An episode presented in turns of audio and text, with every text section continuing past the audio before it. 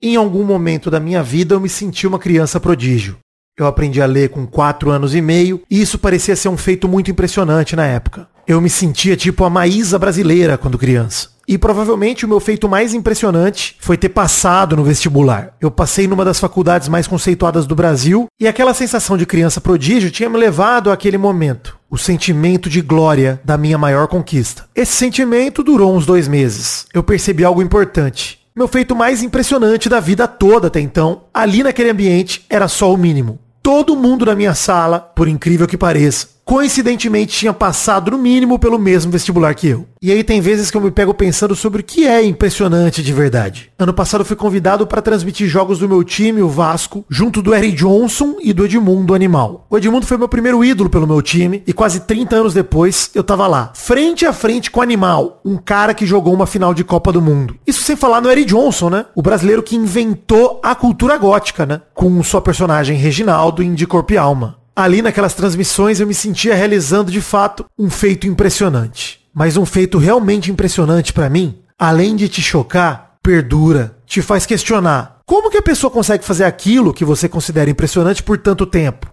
Mas tem uma parada que me impressiona acima de todas as outras. O lance é que o argentino Carlitos Teves, jogador, jogou no Brasil em 2005 e 2006. Nessa época, um cara, um humorista, começou a imitar o Carlitos Teves na TV. Vestiu uma camisa da Argentina, segurou uma boneca, chamou ela de Laninha, usou uma peruca esquisita, uma dentadura bizarra e soltou jargões como La Pergunta. Quase 20 anos depois, e esse cara ainda tá na TV. Você tem noção disso? O Tevez foi embora já tem quase 18 anos, gente. E se bobear, se você de forma desavisada ligar a TV no SBT no domingo à noite, você pode se deparar com o Cabritos Teves jogando o jogo dos pontinhos no programa Silvio Santos. Que aliás, nem tem mais o Silvio Santos, né? E o que mais me fascina é pensar que a gente nem sabe se a imitação é boa. Ninguém nem lembra de uma entrevista do Carlitos Teves aqui no Brasil. Ninguém nem sabe como ele fala. Em algum momento eu tratei esse tema com deboche, mas eu realmente acho impressionante. Eu não sei se em algum momento o Porpetone foi uma criança prodígio, mas esse feito aí dele, porra, na moral, é muito foda, pô.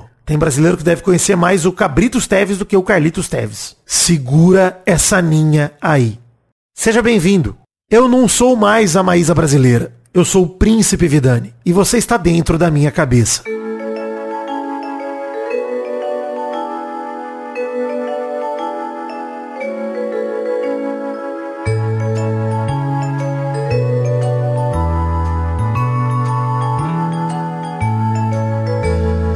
Toda segunda-feira eu pretendo pegar na sua mão para mostrar um pouquinho de como é viver aqui dentro. Hoje, dentro da minha cabeça, recebo minha amiga e ex-vizinha Bianca Nazari. Aê! Muito feliz, hein? Eu já tô, tô entre uma das primeiras 10 pessoas. Sim. Se eu não entrasse nessa, nesse top aí, eu ia ficar chateado. Nunca ia te dizer. Você tá no top 5, quinto episódio. Nossa, eu sou muito, eu sou muito sua amiga. Eu sou muito feliz.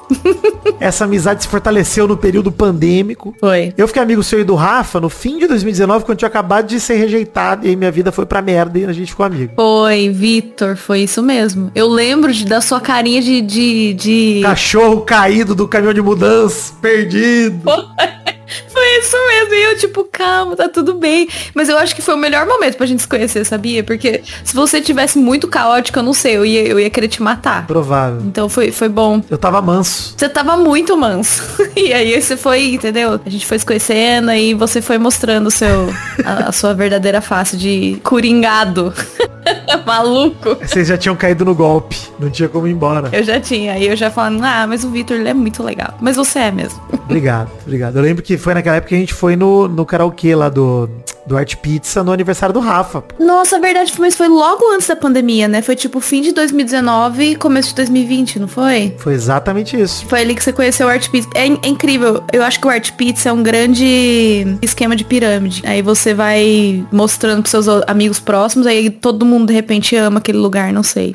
O Art Pizza, eu acho que quando você vai lá no dia normal, ele é o melhor, pior karaokê que tem. Porque é horrível enquanto karaokê. Você canta duas músicas e fica esperando a noite inteira. Se você for num grupo pequeno de pessoas. Mas se você for em 20, é maravilhoso. É. Melhor rolê. Porque aí só seus amigos cantam, você tá no palco toda hora, lá na frente, curtindo, brincando. Que saudade. Então, mas você tem que ter uma estratégia, né? Você tem que chegar lá e meio que monopolizar. É tipo, mandar você manda uma música e você não pode mandar várias ao mesmo tempo, né? Então você pega, tipo, sei lá, você tá em, em 10 pessoas. Aí cada uma das 10 pessoas pede uma música e vai trocando entre, entre si.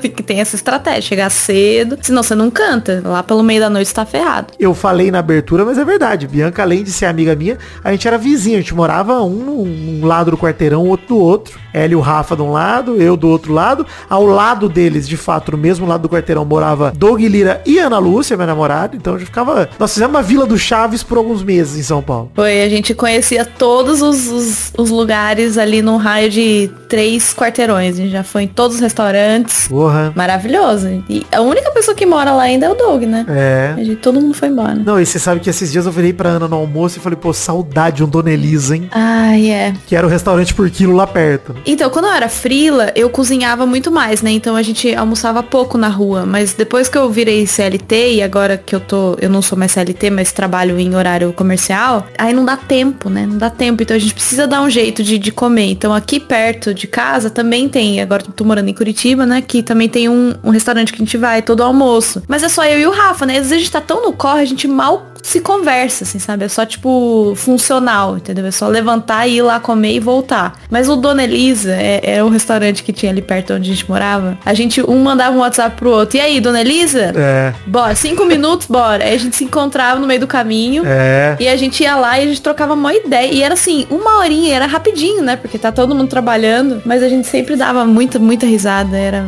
era muito divertido. Pô, era gostoso. Isso é muito louco, assim. Pô, não me arrependo de ter saído de São Paulo, sabe? Mas, pô, se eu soubesse, eu teria mudado antes pro Santa Cecília, que foi tão gostoso, velho. É que a merda que já era pandemia, né? Então, assim, se eu mudasse antes, não sei se mudaria muito, mas puta que pariu. Foi uma época muito engraçada de morar junto. Pô, começo meu morando lá no Santa Cecília lá. Eu e o Rafa me ajudando a passar os cabos em casa, o caramba, a gente pegando 40 quilos de picolé, levando pra casa. Puta, que saudade. Verdade. Verdade. Não, eu, acho- eu acho que é uma coisa que quem vai pra São Paulo, tudo bem que a gente já tinha outros amigos em São Paulo, né? Mas foi tão importante, principalmente na pandemia, a gente ter essa vila mesmo, né? Tipo, criar esse, esse lugar Total. de ajuda, tipo, ó, vem aqui em casa, vamos fazer uma comida, ou se não, ah, um ajuda o outro, ah, você fica com a Belinha hoje, a gente tem que ir em tal lugar, tal, a gente se ajudava mesmo, assim, né? É. Foi, foi realmente muito gostoso. Eu, eu morro de saudade. É, Eu amava São Paulo. Nossa. Uma das razões era por causa disso, né? Porque tinha muita gente muito perto, assim, aqui. Hoje não tem isso, né? Você fala, ah, sábado e, e dia 31 de março, você vai estar ali, sabe? Você tem que planejar com meses de antecedência. Tudo é mais burocrático, né, agora. Pô, bem triste, é. É. Eu lembro da viagem que a gente fez. Olha que maluquice. Pra quem tá ouvindo, deve ter entendido nada, mas tudo bem. Vai acompanhando. Segura na minha mão e vem, que vai dar tudo certo. Eu lembro da viagem que a gente fez pra São Roque. Foi. Eu, você, o Rafa e a Ana. Mas lá em São Roque, eu lembro que a gente tava, tipo, vivendo a euforia de... Caraca, estamos vacinados e vivos. E puta que pariu. Vamos, vamos viver, bora viver. É isso aí. E foi uma coisa meio de comemoração, né? Tipo, acabamos de nos vacinar. Foi tipo, a gente tava maluco ficar em casa, tipo, dois anos, né? Sei lá quanto tempo. E mas ao mesmo tempo que foi tipo, caralho, vamos, né, beber e curtir uma piscina, um sol, né? Porque no nosso apartamento, nenhum dos nossos apartamentos tinha sacada também, né? Então a gente ficava muito refém. É. E aí a gente tava muito, ah, afim, mas ao mesmo tempo um medo, né? Uma coisa meio tipo, ai, a gente acabou de se vacinar, ai, meu Deus, era pra gente estar aqui? Será que a gente posta? Ai, não sei, mais. Foi um sentimento muito esquisito de... É, mas a gente também não fez a viagem porra louca, né, pra Muvuca. A gente foi pra São Roque, ficar num hotel fazenda, tomando vinho e é isso aí. Nossa, se tinha outros cinco hóspedes, era muita coisa. Um negócio muito tranquilo.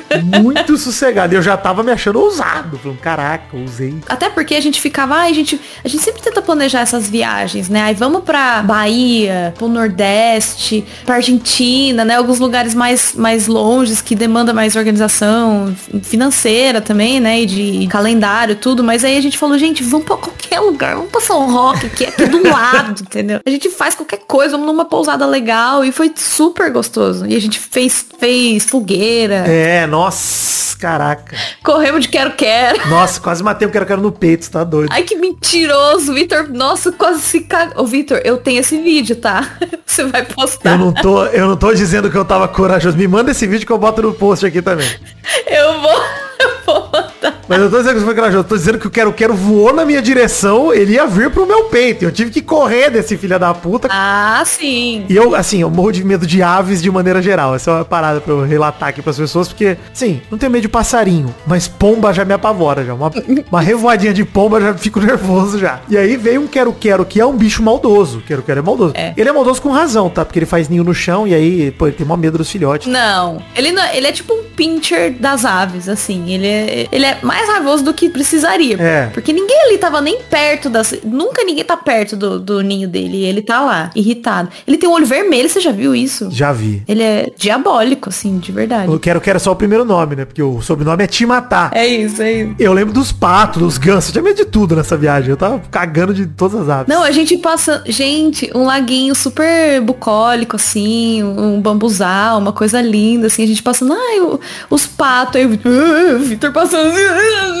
Eu tenho medo. Vou fazer o quê? Vou- Eu tenho medo. Eu tenho medo de muita coisa. de tanta coisa que tem pra ter medo. Ganso tem dente na língua, Bia. É assustador. O bicho é assustador. É verdade. Mas gato também tem. Gato tem dente na língua? Não, gato lambe gostoso. Ah, não dente, mas tem uma lambe nada. Ele tem, é tipo um pente, assim, ele é mais áspero do que o normal. É uma lixinha a língua de gato, mas é maravilhosa. É uma lixinha, isso. Agora que eu tô com quatro gatos, nossa, minha casa virou um zoológico. Nossa, eu vi, mas a diferença de tamanho deles é absurda. Ou o parmesão cresceu, ou esse nenenzinho é muito pequenininho aí. Qual que é? Ela é pequenininha, a pimenta é pequenininha. A pimenta tem, chegou aqui com um mês e pouco. Ela tá crescendo, cada dia ela cresce um pouquinho. A gente começou a... Eu tô quase fazendo risquinho na porta pra medir a pimenta, que é maravilhoso, cara. E vocês já estão, tipo, a tia dos gatos, então não? Ana e Vitor. Quatro, é. Mas, quer dizer que a gente pegou a pimenta pra ser minha gata, né? Ah, entendi. Porque a Ana tem três gatos que amam ela de paixão e todos eles meio que, tipo, ah, eu vivo aqui, eles gostam de mim, mas é, eu sou a figurante, né? A Ana que é a estrela da casa. Ai, Vitor. Se você soubesse. Essa foi a intenção com que a gente adotou a Belinha, né? Você sabe disso. Eu queria um cachorro. Sim. Quando veio a pandemia, eu falei, "É agora que eu vou querer um cachorro mais ainda, porque eu tenho, eu preciso de algo pra me, né, pra me, é, como fala, pra me deixar feliz, né, algo pra, pra me distrair, uma coisa nova, tal, quero um cachorro, quero um cachorro. E o Rafael, ai, não, vamos esperar, vamos esperar, vamos esperar. Aí eu, não, porque eu quero, porque eu quero. Aí acabou que a gente adotou a Belinha, né, ela tava sendo, sendo doada por uma senhora que pegou um boxer, a Belinha já era cachorra dela há quatro anos, ela pegou um boxer novo, ela falou, eles não estão se dando bem, vou doar a Belinha. Tipo, que, quem que pensa assim, né? Caraca, mano, que assustador. É, pois é. Sacanagem. Mas aí a Belinha tava lá, não tava comendo direito, porque o boxer tava lá fazendo. Ela é pequena, uma pincher, né? É uma pincher. Sem rabo. Ela não tem rabo, parece uma capivarinha. E aí a gente foi lá, buscou a Belinha e eu falei, ai, minha cachorra, ai, que linda. Vitor, no primeiro dia, imediatamente, a Belinha cagou pra mim. Ela olhou o Rafael, esse homem lindo, belo, esbelto, de 1,92m de altura, e falou, caguei pra você. E aí ela se apaixonou por ele. E aí hoje a, a Belinha é o cachorro do, do Rafael. É, a- é o Rafael e a Belinha, tipo um Pokémon, assim, sabe? É, é verdade. pra cima e pra baixo. Se eu me aproximo, ela me morde. E, enfim, se vocês me seguem no Instagram, vocês vão ver isso. Corro risco diário. Fica a dica aí pras pessoas. A Belinha com oito dentes que ela tem na boca ainda, menos que oito, deve ter uns três. Agora ela tem sete, porque caiu um, acabou de cair. E é, já adianto que a Pimenta já tá gostando muito da Ana aqui, viu? Fica direto no escritório dela. Eu, tipo, Ai, mentira. já tô no erro já, mas puta, tá bom. Uma hora você acerta. Vou tentar, mas uns quatro gatos eu tento aqui, uma hora vem. Isso. Mas tem o Gabu. Tenho, não, o Gabu é obcecado por mim. Eu já tenho um bicho que é obcecado por mim, enfim. E é isso aí. Ele é realmente obcecado. Boa. E ele tem 40 quilos, né? Ou seja, Pelo ele menos comeria isso. todos os meus gatos na porrada se eles fizessem uma briga. Então assim, eu tô na frente da Ana aqui. Verdade. Eu pensei nesse programa, você foi a pessoa que quando eu tive esse pensamento, você veio na minha mente. Porque você, assim como eu, lida com o fato de que talvez para algumas pessoas a gente decepciona na vida. Você foi, hoje trabalha como recrutadora de artista pra empresa de fora, tá 10 aí na carreira de arte. Era ilustradora frila antes, não sei o que, e tudo, blá, blá, blá. mas antes disso você se formou em arquitetura. Ah, sim. Fez uma faculdade, Uhum. em algum momento se formou, não sei se fez festa formatura ou não, mas tá ali, ó, com a beca, É. na colação de grau, que alegria, que bonito. E hoje você olha pra trás e fala, é, fiz tudo isso. Eu fiz duas faculdades ainda. É verdade, né? É, eu fiz hotelaria e arquitetura. E foi, olha. Nossa, é verdade. Tem esse detalhe que você morava em Campos Jordão no, fazendo um negócio de hotel lá, pô. Isso, isso. Foi da hora essa época. Mas assim, abandonei tudo, né? Nossa, que dó. É, e eu tô nessa fase também de abandonar tudo. Eu comecei a me questionar o que, que é um fato impressionante da minha vida, assim, de maneira geral, assim. Que é um fato impressionante mesmo. Porque eu lembro quando eu passei na faculdade, eu falei, caralho, eu sou o ser humano mais impressionante do planeta Terra. eu sou muito inteligente, meu. Eu passei na faculdade na USP, que era a faculdade mais concorrida da América Latina, da época, não sei o que. Nossa, parabéns. Aí quando eu pisei na faculdade, eu percebi que todo mundo da minha classe também tinha feito, no mínimo, a mesma coisa que eu. Assim. O mínimo que eles tinham feito era passar na mesma faculdade que eu e estar tá na mesma classe. Você não é especial, Victor. Exato. Eu lidei com esse sentimento de não tem nada especial em mim. Uh. E aí, porra, beleza, né? Uhum. Eu lembro que a primeira prova que eu fiz de geometria analítica, que era geometria da minha matéria favorita da escola, eu era tipo, mano, Pitágoras brasileiro, sem sacanagem. É. Pitágoras brasileiro. O Pato Donald. Isso. o Pato Donald. Eu tirei 2.8 na primeira prova de geometria analítica na faculdade. Falei, o que, que eu estou fazendo? De 10? De 10. E eu falei, meu Deus. Nossa. O que está acontecendo com... E eu achei, eu saí da prova achando que, tipo, 8 no mínimo, tá? Nossa. E eu falei, caralho, o que que tá, né? O que que aconteceu comigo? Como é que eu fui de, de... Em fevereiro eu era um sucesso e em março eu já sou um fracasso. O que que aconteceu com a minha vida? É o contrário do Hércules, é o, é o de herói a zero. É, exato. De zero a Exato. Você consegue olhar para trás e ver, tipo, pô, que parada impressionante que você fez na sua vida mesmo, que não venceu, sabe? Porque para mim tudo parece ter uma data de validade, assim, parece que venceu. Eu acho a minha história é parecida. Eu achava que eu era a melhor ilustradora do Brasil. Antes de eu começar a trabalhar com arte, né? Quando eu tava, tipo, na, no ensino médio. Eu tinha uma facilidade imensa para desenhar as pessoas, assim. Eu, eu pegava. Eu, eu, já me dei muito mal na escola porque eu desenhei uma amiguinha e ela não gostou, ela achou. Caraca. Sabe quando a, a, a mulher tem cabelo comprido e ela prende o cabelo numa piranha, assim, pra, pra trás. Aquele jeito bem tradicional de prender cabelo com piranha. Uhum. E aí ficam uns, uns fiozinhos pra fora, assim, do cabelo. Uhum. E eu desenhei isso, com, mas ela vista de frente. Então ficou só uns cabelinhos pro lado. E ela falou que eu desenhei pena de galinha na cabeça dela. que maravilhoso. E aí eu fui pra diretoria, porque essa filha da puta, com perdão da palavra, ela, ela não apreciou os meus dotes. ela não gostou. Caralho. Mas assim, eu sempre fui muito de desenhar as pessoas e as pessoas amavam isso. Então eu usava como um, um triunfo, assim, falar que eu, é que eu desenho muito bem, tá bom. e no ensino médio todo, eu, eu até antes eu desenhava as pessoas, desenhava meus amigos e tal. E aí quando eu fui fazer curso de arte mesmo, que eu falei, não, eu vou, eu vou fazer isso mesmo. Você acha que é isso que eu, te, que eu tenho que fazer e tal. Nossa, eu entrei na minha sala, eu falei, o que, que eu tô fazendo aqui? Eu juro juro por Deus, eu, eu demorei seis meses para conseguir fazer os exercícios. Caralho. Porque eu tinha tanta síndrome do impostor que eu falei, gente, o que eu tô fazendo aqui? Eu achei que eu era a melhor ilustradora de Taubaté, no mínimo. e nem sou, porque o Guilherme Freitas mora lá, que é um dos Caraca, tem esse detalhe, né? É. Um dos melhores ilustradores do Brasil. A concorrência é braba. Eu passei pela mesma situação. Falei, gente, eu não sou, eu não sou boa quanto eu achava. E meio que dá uma, dá uma chacoalhada, né? Você fica, não, eu, mas o que, que sou eu, então? O que que eu sou? É. Eu tenho que me agarrar em alguma coisa que eu faço bem. É. Aos poucos eu, eu fui melhorando, mas é, é muito difícil. Ainda é difícil para mim me deparar com assuntos que eu não que, que, eu não domino e aí muitas vezes eu abandono, tipo aprender a tocar piano. Uhum. Eu me sinto burra, porque eu, eu começo a dizer, é possível que eu não sei tocar isso. Todo mundo sabe, tem um monte de gente que sabe tocar isso. Aí eu começo a tocar e falo, eu não sei, eu sou burra, então tchau. Não quero. é horrível. E isso, essa sensação muito desagradável, né? Quando você tem, se propõe a fazer um negócio que para você é tipo, dá para fazer. Vamos lá. É. E aí você começa a fazer e você sente que não dá. Não dá para fazer. E não é tão fácil assim. O problema sou eu. O problema não é a coisa. O problema não é nada, sou eu. Meu. É. Mesma coisa para dirigir. Pra, eu tive esse sentimento. Falei, gente, todo mundo dirige, qualquer um dirige. Não é possível que eu não vou saber dirigir. Aí eu peguei o carro, morri quatro vezes. Eu falei, nossa. Pô, você me lembrou, no meu exame de, de direção, em 2008, hum. tava tão nervoso, assim, era uma fila de carro, um de cada vez, cheguei lá, sei lá, 8 da manhã e foi dar minha vez, sei lá, 11h40, assim, da manhã. Eu fiquei dentro do carro esperando, 3 horas e pouco, minha vez de fazer a prova. Você nem é ansioso. Nada, né? Hum, tranquilo. Nesse meio tempo eu fiz lá a baliza e tal, que era antes, depois fazer o percurso. O que dava medo da galera era a baliza. Eu fui perfeito na baliza. Uhum. E falei, agora é só o percurso, que é o quê? O cara vai entrar no meu carro, nós vamos dar um rolezinho, eu vou estacionar e acabou. Ele vai pedir pra fazer rampa, sabe? Aquele negócio de fazer rampa com... É. No freio de mão. Não pode esquecer a seta. É, isso aqui aí, beleza. E aí, pô, fui sair na primeira esquina com o cara, ele falou, pode tocar o carro. Eu falei, tá bom.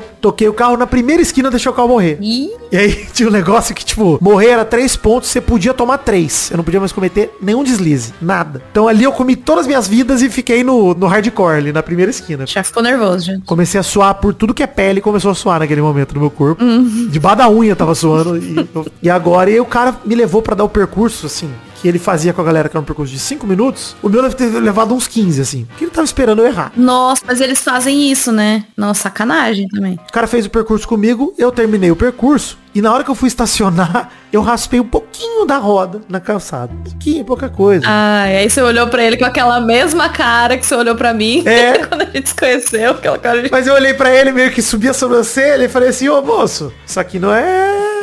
Assim, um pouquinho de barbeiragem, mas não é errado não, hein? Não subi na calçada. Só raspei um pouquinho da calota. Fiquei perto demais. Ele olhou pra mim e falou, vamos ver. Nossa. E aí cheguei chorando, minha instrutora virou e falou, vou falar com ele. Aí ela falou comigo e falou, putz, ele tá meio inseguro de te passar e tal. Falei, pô, mas eu não fiz, né? Eu só tomei três pontos. Ele tem que passar. Ela, não, vou conversar com ele e vai pra casa. Eu sei que foi o tempo de eu chegar em casa a pé e dar, tipo, sei lá, uns 10 minutos e eu tremendo, ansioso, chorando. E aí ela me ligou e falou, você passou, parabéns. Falei com ele, ele falou que tava só preocupado, mas eu conversei com ele das aulas que a gente fez e tal, eu deixei ele seguro, ele te passou. É difícil, porque é muita pressão, não é nem um negócio tipo.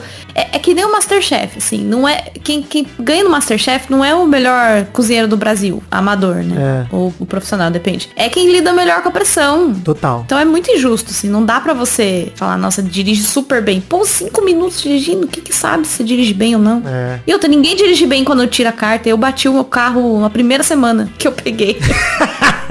Juro, e eu sou uma ótima motorista, hein? Eu sou uma ótima motorista, mas eu bati o carro. Foi horrível. Essa sensação foi outra, cara, que me deixou muito assim. Caralho, eu sou foda, eu posso dirigir. A lei me disse que eu tenho uma carta provisória de direção.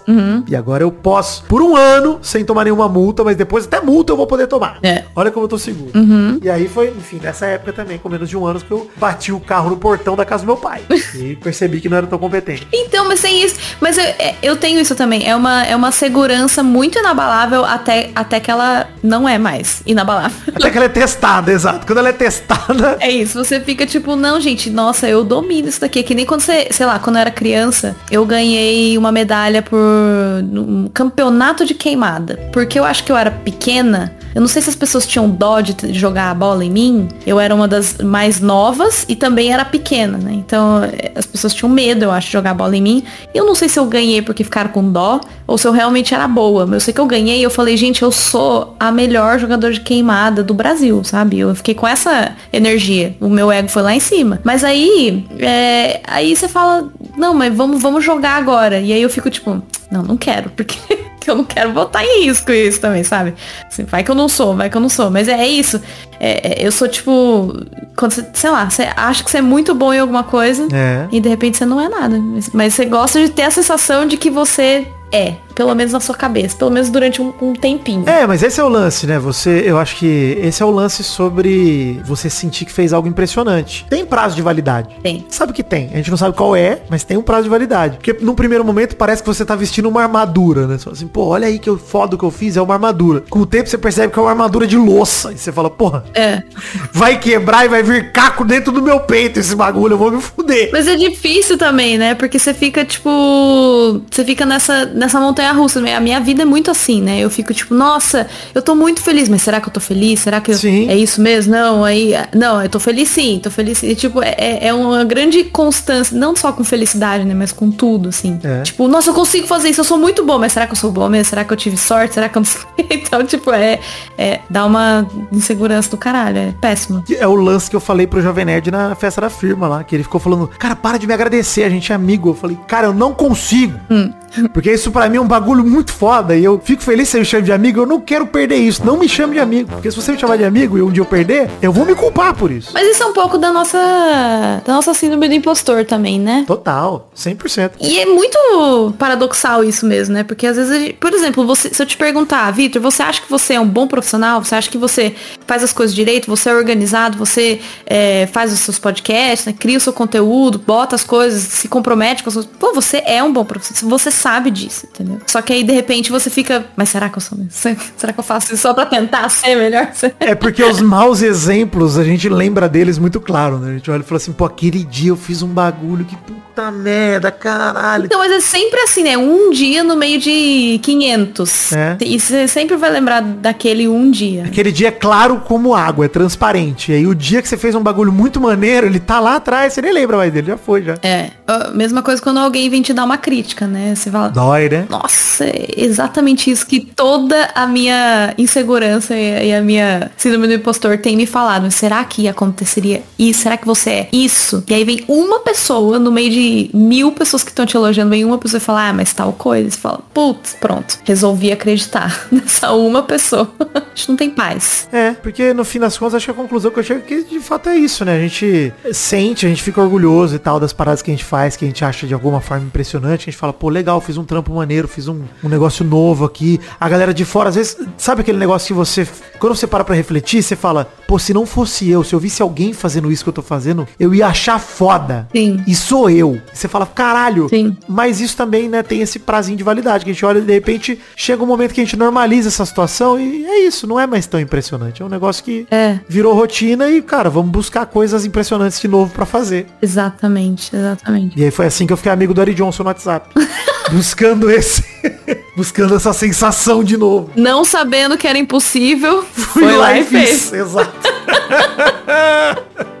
Meu Deus, o Eric Johnson. Quem diria, hein? Quem diria? Agora, depois do Eric Johnson, quem mais? Quem é a sua próxima vítima aí, pra ser amigo? Ah, o, o vítima, eu gostei. Você se sente assim, Bia, como uma vítima da minha amizade? não, estou falando celebridades que viram seus amigos, entendeu? Eu não sou celebridade. Ah, eu não vou falar pra não zicar. Tá bom. Vai que tem alguma interessada. Minhas DMs estão abertas.